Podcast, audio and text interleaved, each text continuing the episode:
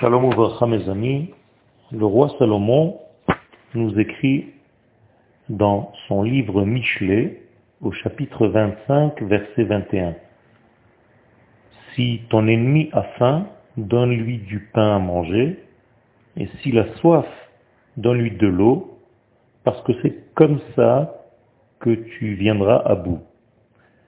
Nous parlons bien entendu du Yetzerara, du Satan, de la force déviatrice de l'homme qui tire l'homme vers des éléments qui ne sont pas correspondants à sa nature.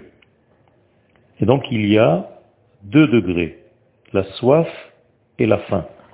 De la même manière que l'homme, lorsqu'il a faim, la faim n'est pas aussi dure que la soif. Eh bien, il y a deux formes de Yetzer Hara.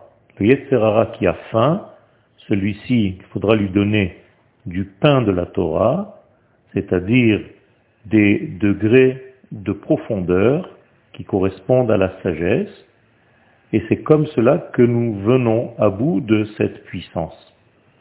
Lorsque les paroles de Torah entrent, toutes les valeurs négatives quittent l'homme. Le deuxième degré est beaucoup plus difficile parce qu'il ressemble à la soif.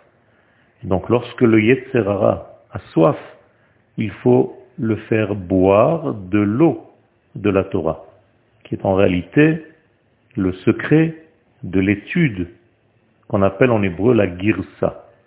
Autrement dit, boire comme si on buvait pour se rassasier, et donc il y a ici une correspondance de guérison par rapport à deux formes de Yetzerara deux formes de déviation de l'homme.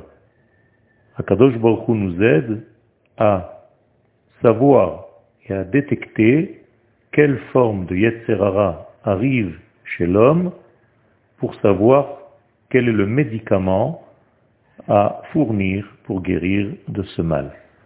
Yom Tov.